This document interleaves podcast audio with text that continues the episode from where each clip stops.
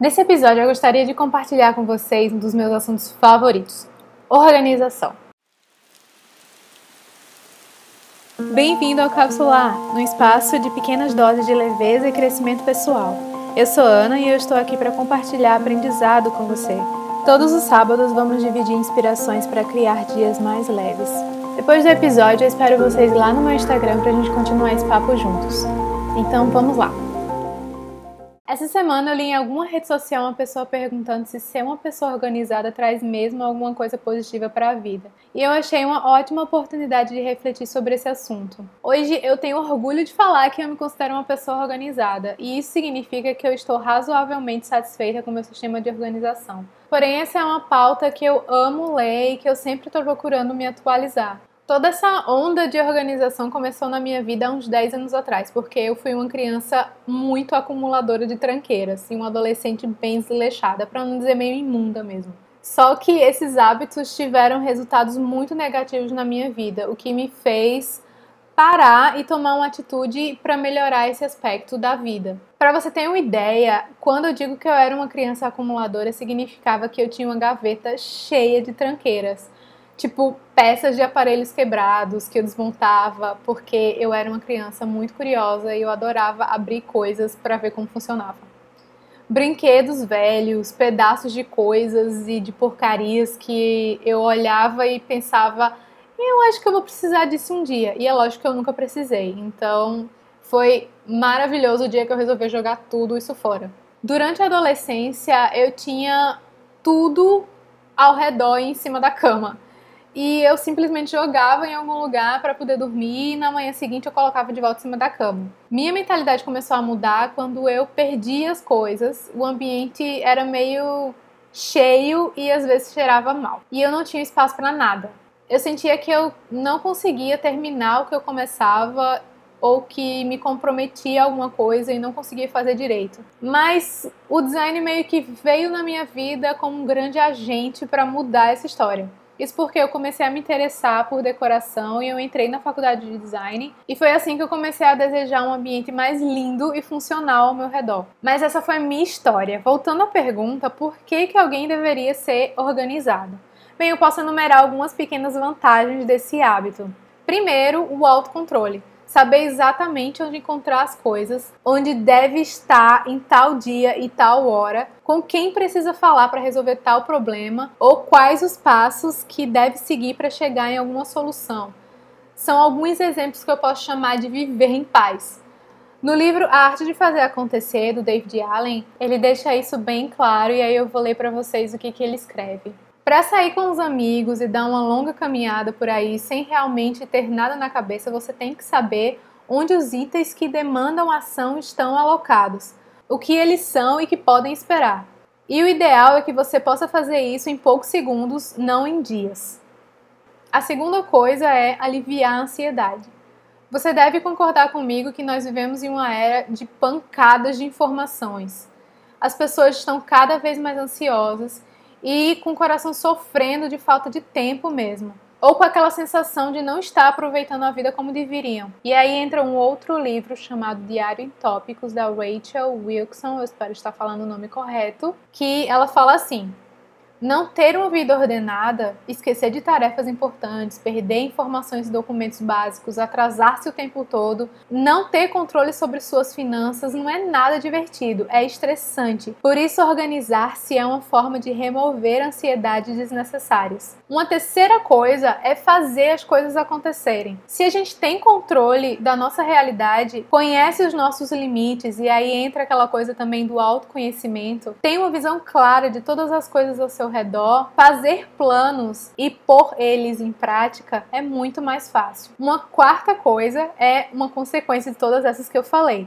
Ser organizado faz com que tudo se torne muito mais leve, porque nós temos um certo controle. Claro que não é um controle total, porque a vida é fluida e cheia de altos e baixos. Mas tomar decisões quando você tem uma vida organizada, quando você esclarece tudo ao seu redor, é muito mais fácil e, consequentemente, fazer planos e fazer com que esses planos aconteçam é muito mais fácil. Sem contar que é muito mais simples tomar decisões assertivas em relação às coisas que chegam na nossa vida e na nossa mente. Mas se você está se perguntando por que você não consegue ser essa pessoa organizada, primeiro talvez você não tenha sentido essa real necessidade. E eu super entendo, porque eu também não sentia tanta necessidade. Eu fui sentir em um certo ponto da minha vida. Mas se você sente essa necessidade e ainda assim não consegue se classificar como uma pessoa organizada, talvez o sistema que você use hoje, porque provavelmente você tem um sistema, mesmo que não seja reconhecido, mesmo que as pessoas não falem que é um sistema, mas você deve ter um sistema, ele não deve ser tão eficaz na sua vida. Segundo David Allen,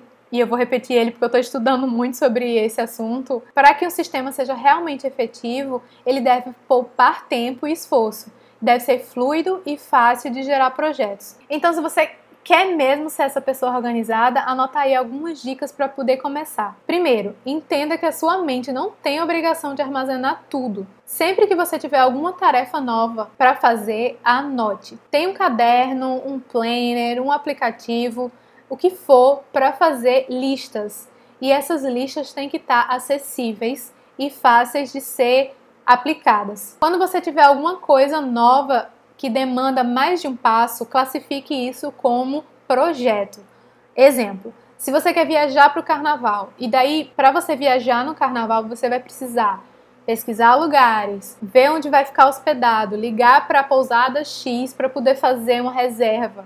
Enfim, se você tem vários passos para poder chegar a um objetivo, isso é um projeto.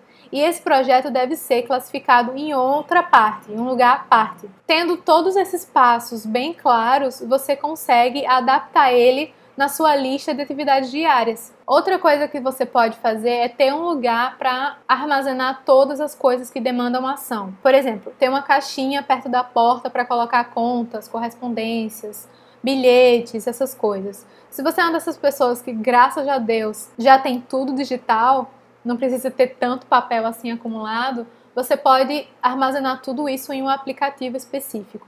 Agora, o grande segredo para fazer com que essas coisas realmente funcionem é ter uma frequência de revisão dessas listas. Isso é crucial para poder todo o sistema funcionar. Se você faz uma lista de tarefas enorme, engaveta ela e nunca mais olha, lógico que ela nunca vai acontecer, porque você ainda está armazenando isso no seu cérebro. E o seu cérebro não vai te lembrar sempre. E sempre que ele te lembrar, na verdade, vai ser de uma forma agoniada. São meio que laços abertos que você não sabe lidar direito. Então, o importante é colocar no papel e que esse papel esteja sempre à vista e que você sempre revise ele. O que foi feito, o que não foi feito, o que pode ser alocado, enfim. Outra coisa importantíssima é você aprender a dizer não.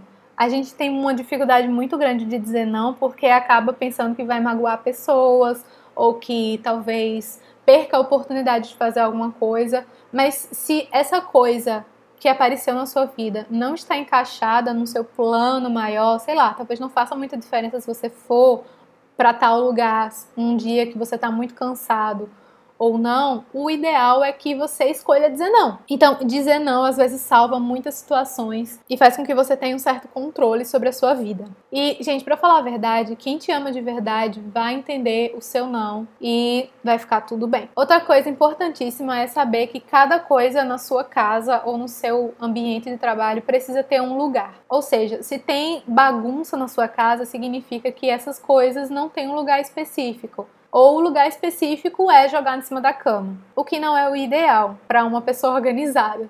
Mas se você quer realmente ter um ambiente limpo e organizado, você tem que aprender que cada coisa tem que ter um lugar específico. E por exemplo, se você vai comprar uma coisa nova, você tem que pensar aonde essa coisa nova vai ficar, qual é o lugar dessa coisa na sua casa e na sua vida, e se ela realmente é necessária. Enfim, essas são algumas práticas para você começar uma vida organizada, mas se você deseja mesmo ir a fundo nesse assunto, eu sugiro que comece a pesquisar sobre o método GTD, que é o que eu estou estudando agora também. Então, eu adoraria ter uma companhia nesse, nessa jornada de aprendizado sobre essa técnica. Uma pessoa que eu gosto muito de acompanhar o conteúdo é a Thaís Gondinho. Ela é meio que especialista nesse assunto aqui no Brasil, porque ela tem a certificação do método. E se você quiser saber um pouquinho mais, eu sugiro que dê uma olhadinha no post correspondente a esse episódio lá no blog Capsular. Tem informações sobre a Thaís e como você pode se aprofundar mais nesse assunto, ok? Bem, gente, eu vou ficando por aqui. Foi uma alegria compartilhar mais uma vez ideias com vocês. E eu te desejo, como sempre, uma ótima semana e até a próxima. Tchau, tchau!